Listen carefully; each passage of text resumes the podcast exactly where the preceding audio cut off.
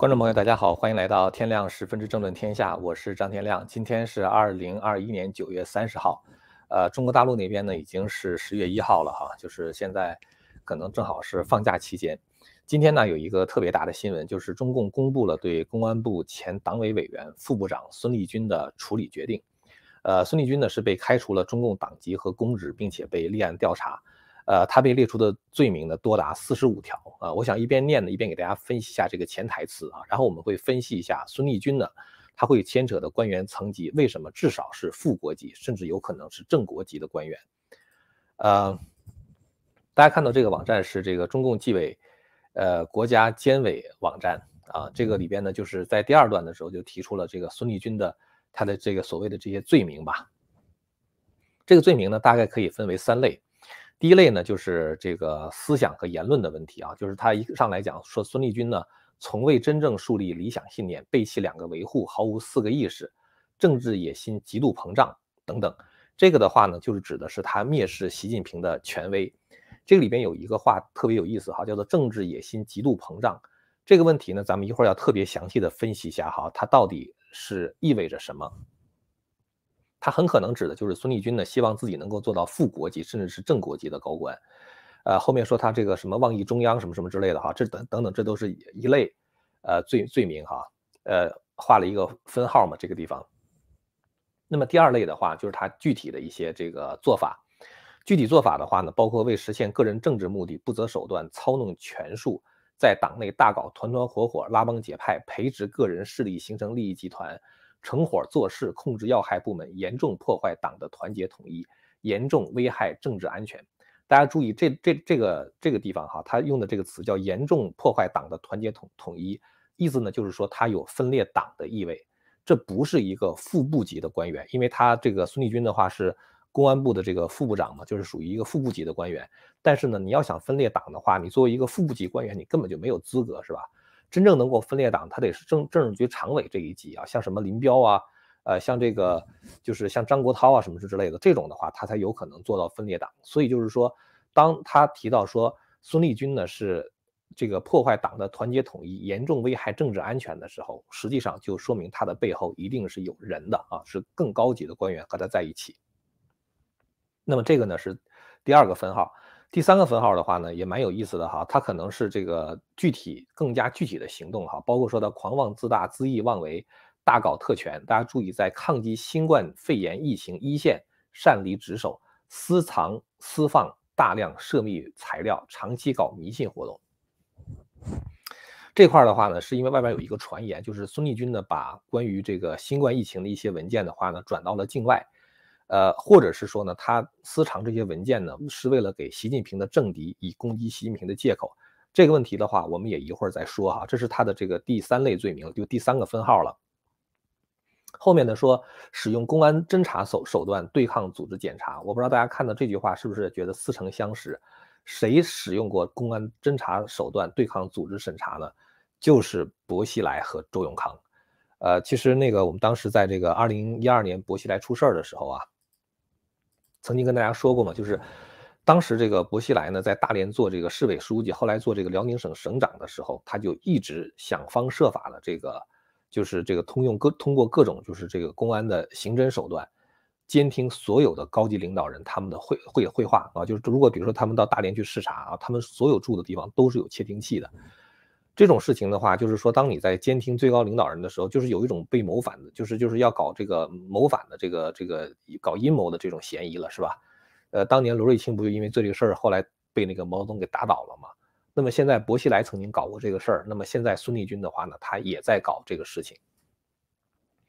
这个说他这个违背组织原则啊，在组织函询时不如实说明问题，大肆卖官鬻爵，安插亲信，布局人事。严重破坏公安政法系统的政治生态，这句话的话就表示孙立军危及了习近平对刀把子的掌控啊，因为枪杆子、钱袋子、刀把子是吧？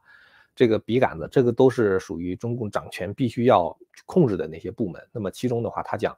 这个孙立军严重破坏了公安政法系统的政治生态的话，就是危及到了习近平对刀把子的掌控。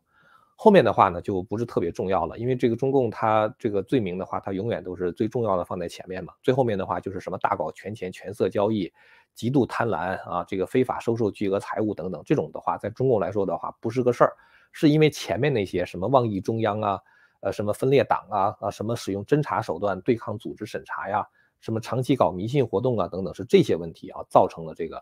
孙立军的落马。刚才这个提到孙立军罪名的时候，提到了一个词儿，叫做政治野心极度膨胀啊。这个说法呢，一般来说是用于形容篡党夺权分子的。谁用过这个词儿？就当年重庆市市委书记孙政才落马的时候，官方评价中有过一模一样的说法，叫做政治野心极度膨胀。呃，这个这个实际上也是大陆的报道了，就是大陆的这个财新网，就是曾经有有过一个报道说，这个孙政才的情妇呢，叫做刘凤洲。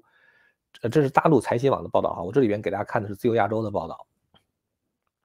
就是中国大陆的财新周刊说，一名叫刘凤洲的女商人是是跟这个孙政才认识最早、关系最久的情妇，然后两个人相识一九八八年，当时孙任北京顺义区的区长，然后这个刘凤洲的话呢，他他说这个地方自由亚洲的报道说刘凤洲十分迷信，曾拿着孙政才的生辰八字找道士算命，算命的人告诉他说说这个人。是封疆大吏的命啊，仕途或许可以更进一步。封疆大吏的话说的是蛮准的哈，就是他后来做重庆市市委书记嘛。然后呢，刘凤洲信以为真，便为孙政才请了一套龙袍。然后二零一二年孙政才主政重庆以后的话，等于孙政才给他投桃报李嘛，给他数百亿的这个市政和通讯工程的项目。那么这个龙袍的话呢，据熟悉孙政才的人讲，就是他家里边挂着龙袍的话，每天只要他在家，他就要焚香祭拜。所以这个孙政才呢是拜龙袍啊，是，然后说他政治野心极度膨胀。这个地方说这个孙立军的时候呢，也说他政治野心极度膨胀，然后说他大搞封建迷信。大家知道这个搞封建迷信，什么叫封建迷信呢？在中共的话语系统中，假如说你是拜佛啊，或者是烧香，这个不能算这个长期搞迷信活动。像这种弄了一个龙袍，天天拜啊，这个的话，在中共来说是不能容忍，但他又不好意思说嘛，所以就用这样的这种。长期搞迷信活动啊，作为一个，就是这个就是含糊过去了。但是呢，实际上我觉得真正懂中共那套话语系统的人，知道中共到底在说什么。那这个孙正才的话呢，他的这个主要的这个就是拜龙袍是一个问题了哈，就是他想当接班人嘛。但是实际上孙正才他是是有很多行动的，就是当时孙正才落马的时候，这个。就是有一些这个媒体的话呢，揭露他的这个就是整个发家的过程。呃，孙正才的话就是被贾庆林呐、刘琦啊、曾庆红先后培养和提拔的，而且呢被作为第六代的接班人。就是等到这个习近平之后的话，就是孙正才上位了。所以后来在二零一七年的时候，中纪委向十九大提高的提交的工作报告里边说，周永康、孙政才、令计划等人政治野心膨胀，搞阴谋活动等等。所以就是政治野心膨胀的话，指的是孙政才这样的，什么拜龙袍啊，像什么周永康啊，像是什么薄熙来之类的，属于这种。那么现在呢，给孙立军的定性跟他们是一样的。而那些人的话呢，基本上都是，这不是基本上都是无期徒刑。孙政才是无期，薄熙来是无期，周永康也是无期。所以呢，就是这就是为什么我觉得现在呢，这个孙立军的话，他很有可能也会判无期徒刑。说到这个政治野心膨胀哈，其实大陆曾经盘点过，就是政治野心膨胀的这些人啊，这是大陆的这个新浪网的一个报道嘛。这实际上新浪网它也是在总结大陆其他别的报别的地方的报道哈，其中就提到说《求是》杂志啊，这属于官方的这个这个杂志了哈。这个官方杂志大家看到，二零一五年八月十五日出版的《求是》杂志啊，发表了一个署名时评的文章，算清反腐败的政治账、民心账。这个实际上它的背景就是周永康刚刚落马。而他对于周永康等人的形容，其中提到周永康、薄熙来、郭伯雄、徐太后、令计划、苏荣等严重违法违纪案件，这些腐败分子用的这个词就是政治野心膨胀、权欲熏心，大搞非组织政治活动，破坏了党的团结统一。大家看到这个词儿是不是跟刚才说的那个孙立军特别像？所以实际上孙立军干的事儿就是周永康、薄熙来他们当年干的事情。那么我在前一段时间，我曾经在做一个。就是好像是给会员做的节目的时候啊，曾经提到过这个问题哈，我就说呢，这个在二十大之前会有副国级的官员落马，孙立军落马的话，可能就是副国级官员落马的前兆，至少是一个副国级官员，至少是一个哈副国级的官员，有可能甚至可能到正国级。那么现在的话，就孙政才就跟当年的王立军事件一样，突然之间点燃了这么一个一个雷，然后的话，咱们就现在看余波所及哈，到底是。像周永康、薄熙来这些余毒，还有谁啊？还有在这个中共最高层政治局常委这一级里边的人，是不是有这样的人？所以，其实我们看一下孙政，这个不是孙政才了。刚才咱们拿孙政才来打个比方啊，咱们需要看一下这个孙立军的发家之路，你就会非常清楚的看到孙立军到底是属于哪一个派系的。公开资料显示，孙立军是一九六九年一月生啊，这是相当年轻的一个人了，今年才五十二岁嘛，对吧？他呢是山东青岛人，他曾经任上海市政府外事办公室副主任、公安部办公厅副主任、公安部党委委员。公安部一局就是属于属于国内保卫局，他的这个局长，然后呢，曾经任过二十六局的局长。二六局的话，就是所谓的反邪教局，就专门镇压法轮功的。然后的话，他还是中央六幺零办公室的副主任。六一零办公室呢，这是江泽民在一九九九年六月十号成立的，所以叫六一零嘛，就专门镇压法轮功的办公室。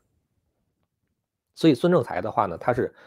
镇压法轮功出身的啊，然后的话，他任这个一局和二十六局，二十六局是反邪教局嘛，所谓的反邪教局，其中就是专门负责镇压法轮功的。然后再加上他是公安部一局政治保卫局，所以他也是一个政治警察。就整个他的履历的话，是跟镇压法轮功是死死的连在一起的。那么后来呢，这个孙立军的话呢，就又被提拔到这个港澳台事务办公室的主任等等。所以这些东西的话呢，就能够看出来，就是在法轮功的问题上，孙立军是血债累累的。那么他呢，明显的就是属于江派。我这么一说，可能就有人说啊，你又说什么江派？其实中共党内现在号称哈，真正说成派的大概是三派，就是号称有三派吧。第一派的话是江派，就是江泽民在位的时候，他和曾庆红整个提拔起来这这一班人马，像什么李长春呢，呃，像什么贾庆林呢、刘琦啊什么之类的哈，就是王沪宁啊。这个韩正啊，像这个就是原来的那个黄菊啊等，他们都属于江派啊，也有说他们是上海帮，但是实际上是远远不只是上海帮这批人了，还有罗干等等都是属于江派啊，这个是一一大派系。还有一个派系的话呢，就是团派，但是实际上团派的话呢，名义上它有一个舵主哈，比如说是胡锦涛啊，或者是温家宝，他们都是属于团派。但是这两个人现在不掌事儿啊，团派现在掌权的人的话呢，就是最高权力的这个就是掌就是团派里边最有权力的人的话，就是国务院的总理李克强了。但是其实李克强被习近平整的唯唯诺诺是吧？事实上团派从来都没有得过势，就包括胡锦涛和温家宝，当时是一个是总书记，一个是总理是吧？那个时候也是政令不出中南海的，所以实际上团派从来都没有真正掌过权。那包括像什么李克强啊、胡春华呀、汪洋等等，其实至今都掌不了实权的。那么这个呢，就是团派哈，其实它是不不能够称为一个特别有实力的派系的。江派是一度是非常强的、强悍的啊，非常强悍。还有一派的话就是习派嘛，就浙江新军嘛。那浙江新军是习家军，当然习近平的话不会去打击他们，对吧？有人说那不是还有一个太子党吗？太子党的话，它其实也分派系的啊。曾庆红的话是属于太子党，对吧？薄熙来也是，王岐山和刘源也是。但是你会发现。就是王岐山、刘源跟薄熙来、曾庆红的话，明显不是一个派系的，是吧？太子党里边的话呢，是有一些实权人物，是分成反习派和拥习派的啊，是吧？咱们可以知道，曾庆红啊、薄熙来等等都是反习的，那么王岐山和刘源的话呢，是属于拥习的。所以实际上太子党的话，它并不是一个派啊。所以真正中共内部真真正这个就是这个可以称为派系的话，那就是江派、团派和这个浙江新军。其中的话呢，江派的实力又比较大啊，这就是。呃，就中国内部派系的情况了，所以就是孙立军他犯案这个性质的话呢，其实在去年就是四月十九号，当时不是这个中共发布了一个通告嘛，就是孙立军突然之间落马。我们在隔了一天，四月二十一号的时候，就曾经做过一期节目，在那期节目里边，我们已经预见到了孙政才落马的话，是因为阴谋政变。为什么呢？因为如果是一个腐败问题的话。有些事情它不会发生，比如说哈，就是孙立军落马的当天晚上，连夜公安部召集会议表态，然后就是中纪委当时一发消息，马上这个公安部就连夜表态。当时赵克志嘛，就主持召开这个公安部党委会议，说坚决拥护对孙立军涉嫌严重违法违纪进行纪律审查和监察调查啊，这就是当时这个呃连夜召开会议。如果不是涉及到谋反这个问题的话，你完全可以等到第二天再做，但是连夜做的本身的话，就说明。这个孙立军犯的这个案子是谋反案，是吧？而且当时这个中共的这个官媒的报道的话，他的罪名也是相当引人联想的，也是说孙立军的话是无视党的政治纪律和政治规矩，不守纪律，不讲规矩，不知敬畏，然后肆意妄为，然后的话呢，还说要多方面的肃清周永康、孟宏伟、孙立军等人的流毒和影响，然后说孙立军是个两面人等等等等，不拉不拉哈，就是就是这些东西的话，他都是针对像薄熙来、像周永康这些人，徐才厚，嗯，国妖徐才厚是吧？类似于这种人的调子。那么现在把这些东西呢安到了孙立军的头上，所以当时就知道这事儿肯定是一个大事儿，但是拖了这么久。一定是中共一直在调查他啊，就是最后想把就是这个后面整个这一个派系挖出来，所以最近讲什么，呃，就是这个讲什么林彪，就特别把林彪提出来说林彪想暗杀毛泽东哈，实际上也就是讲说党内的话可能有这样所谓的野心家，可能要是做出对这个习近平不利的事情，然后现在又再重提舔帽子王等等，可能都是跟孙立军这个案件是有关系的。当时在提孙立军的时候，还提到了一个叫孟宏伟的人哈，但这里边有一个细节哈，特别有意思。他说孟宏伟呢，二零二零年的一月二十一号，孟宏伟在这个天津市第一中级人民法院一审被判处有期徒刑十三年六个月，然后呢罚金人民币两百万。他的罪名的话呢是受贿。大家可以看到孟宏伟他的这个判决，虽然在这个孙立军落马的时候说孟宏伟是这个什么周永康就是那个余毒啊什么什么之类的，就感觉孟宏伟他是跟周永康一块儿是搞政变的。但是呢，最后判决的时候只判了他一个受贿，而且不是无期徒刑啊。周永康是无期是吧？这个孙政才是无期啊，然后这个薄熙来是无期，无期，这都是属于搞政变的。如果孟宏伟和他们在一块儿的话，为什么孟宏伟判的这么轻？他是二零二零年一月二十一号判的，判了十三年，只有受贿一个罪名，所以我感觉呢，就是孟宏伟是揭发孙立军有功啊，所以就没有追究孟宏伟他的妄议中央之类的罪名啊，否则的话，你真的涉入周永周永康案的话，什么政治野心膨胀，什么大搞非组织活动之类的罪名是没法避免的。那么这里边的问题就是什么呢？就是孟宏伟把孙立军给揭出来了。而孙立军他是一个公安部的副部长，如果孙立军要搞政变的话，什么搞阳奉阴违，什么分裂党是吧？这个破坏党的团结，什么危及这个国家的政治安全，大家可以想象一下，一个公安部的副部长，他有这个能力吗？他根本就没有。他要搞政变的话，背后没有现任的或者前任的政治局常委支持，那是根本不可能的。因为这不是一个暗杀或者逮捕就能够解决的问题，就是比如说你真的把习近平暗杀掉了，是吧？那这种情况下的话，他还涉及到，比如说真的把习近平暗杀了以后，你怎么去处罚习近平这个派系的人，对吧？它涉及到整个党的各方面力量的平衡，在政变后的清洗和再平衡，包括军方各方势力的再平衡等等。所以呢，就是说，作为一个公安部的副部长，他根本就没有权利，没有这样的实力做这个事情，他背后一定是有靠山的。这个靠山，我觉得至少是一个政治局常委的级别。我们以前曾经分析过红二代的心态，哈，就是像曾庆红这样的红二代，像这个习近平这样的红二代，或者薄熙来，他们那种心态的话，觉得江山是我们的。像胡锦涛、温家宝，那是他们瞧不起的，他们觉得你们就是政治官僚，是吧？你们凭什么得江山，对吧？所以呢，那些人他们对胡温的话是不假以辞色的。那么现在的问题是，孙立军他不是一个红二代，他怎么可能会笼住这些共产党的红二代，让他们为就服服帖帖的听？孙立军的呢，对吧？怎么能服服帖帖的让这个孙立军把政变搞成功了？完了之后的话，自己政治野心极度膨胀，至少做到一个正国级政治局常委这个级别。这红二代的话，他们是不能够容忍这个事情的。所以呢，孙立军的背后一定是有一个红二代，是现任的或者是卸任的政治局常委在撑腰啊，而且这个人必须在党内和军内都有人脉。在这种情况下，孙立军才可能有搞政变的胆量啊，或者是真正真正去拉帮结伙，什么搞自自己的山头。你看遍了这个中共这个就是红二代、太子党是吧？现任或者现任政治局常委，你看来看去的话，党内军内都有人脉，只有一个人是符合的，那么这个人就是曾庆红。呃，我曾经我记得我曾经做过一个节目，前一段时间应该是在会员网上吧，我就说习近平和曾庆红之间必有一战啊。所以我们看吧，啊，我们现在看这个孙立军会不会这把火烧到曾庆红那儿去哈？但是我觉得至少一个副国级落马的话是没有什么疑义的啊，是没有什么疑问的。这里边孙立军的这个事儿呢，还有一个很蹊跷的地方哈，说这个孙立军呢是这个在抗击新冠肺炎疫情一线擅离职守，然后私藏私放大量涉密文件。之前有一个传言哈，说孙立军呢把相关新冠疫情的机密资料泄露给了澳大利亚，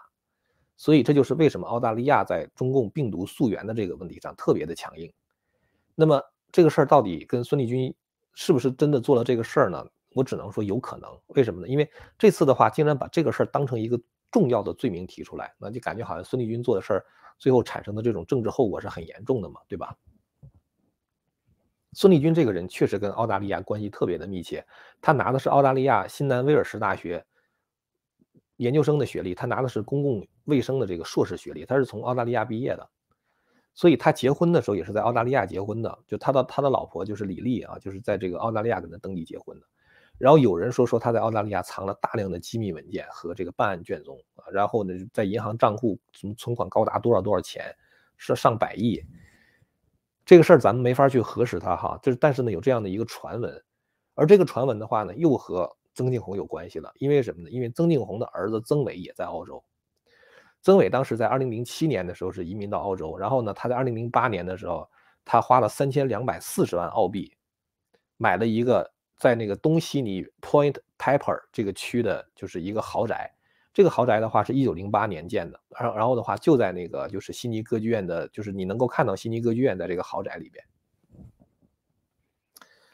那么当时他买的时候的话还是比较低调，本来没有多少人知道。结果后来呢，他把整个那个豪宅推倒，然后再花五百万澳币把它重新盖一栋。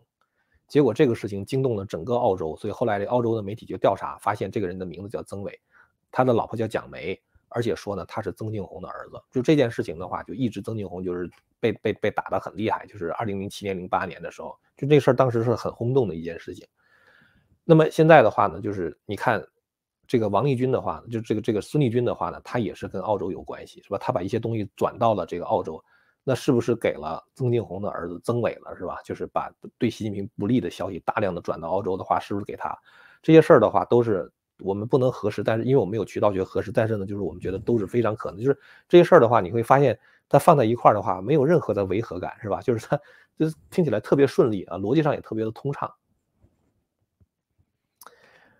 那么曾庆红为什么要政变啊？这里边我觉得还有一个问题啊，就是曾庆红当时在这个就是王王立军薄熙来就是二零一二年出这个事儿的时候呢，就是当时习近平势头很猛嘛，就是最后清扫的清就是清洗到曾庆红这时候突然停下来了。因为要开十九大了嘛，后来他就跟曾庆红之间达成了一个协议，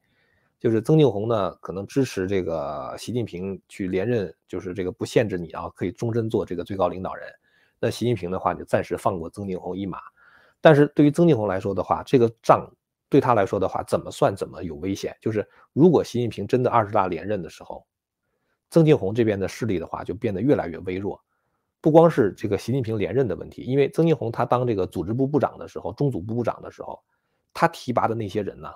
到了二十大的时候，基本上都该退休了。也就是说，二十大一开开完之后的话，曾庆红的人马就基本上全退休了，没了。然后习近平的话呢，成了最高领导人。这个时候，曾庆红连防守，就是不用说防守，你连就谈判的资格都没有。你说我跟你谈一谈，你手里边什么牌都没有，是吧？你手里边也没有人。在这种情况下的话，习近平如果再追究当年江泽民和曾庆红支持周永康、薄熙来政政变的事情，曾庆红就连还手的力量都没有，所以对他来说的话呢，再不政变就来不及了。所以现在在二大之前的话，趁着他有些人可能还在位的话，曾庆红就想孤注一掷。这就是为什么最近不断的提，就是中共官媒提什么，就是好像要要对这个习近平搞暗杀呀，什么这个搞这种非组织活动啊。就是这个什么分裂党啊，什么铁帽子王什么之类的话，又把这些事情不断的提起，所以我觉得很有可能是孙立军这个事情的话，可能会触发一个非常大的雷。这个事儿的话，反正我觉得在二十大之前的话，习近平必须得快刀斩乱麻了，因为现在已经是二零二一年的十，就是大陆那边的话已经是十月份了嘛，对吧？到明年大概还有这个一年的时间。而这个就当年这个清洗王立军这块的话呢，就是实际上习近平大概花了三四年的时间，就从二零一二年开始，一直到二零一四年抓周永康，是吧？那到再到最后的话呢，这个就是二零一五年把这个周永康判刑，前前后后的话花了三年的时间。现在习近平要把明年召开这个二十大之前要把这些人事全搞定，该抓的全抓起来，那么这时候的话他动作必须得快。所以呢，我觉得可能我们很快会看到，就是大陆的政局的话，会出现一大波这个这个这个这个清洗潮啊，可能会有重大的变故。反正咱们在这边，咱们就看戏吧。好了，那么今天的话呢，想跟大家聊的就是借着这个孙立军这个事件的话，谈一谈中国这个政局的走向。呃，如果你要是对我们谈的内容感兴趣的话呢，欢迎大家订阅和传播这个频道。呃，也欢迎大家去访问我们希望之城会员网啊，去看一些更加深度思考的内容。好了，今天的节目呢就说到这儿了，感谢您的收看，我们下次节目再见。千古文明汇成巨著，百家大义娓娓道来。希望之声精品网、希望之城隆重推出张天亮教授第二部大型讲史系列《中华文明史》，为您重现中国历史上最璀璨的文明之珠，让您在轻松的观赏中汲取古老的智慧和对当代的启迪。今天就登录 landofhope 点 tv，land of hope 点 tv。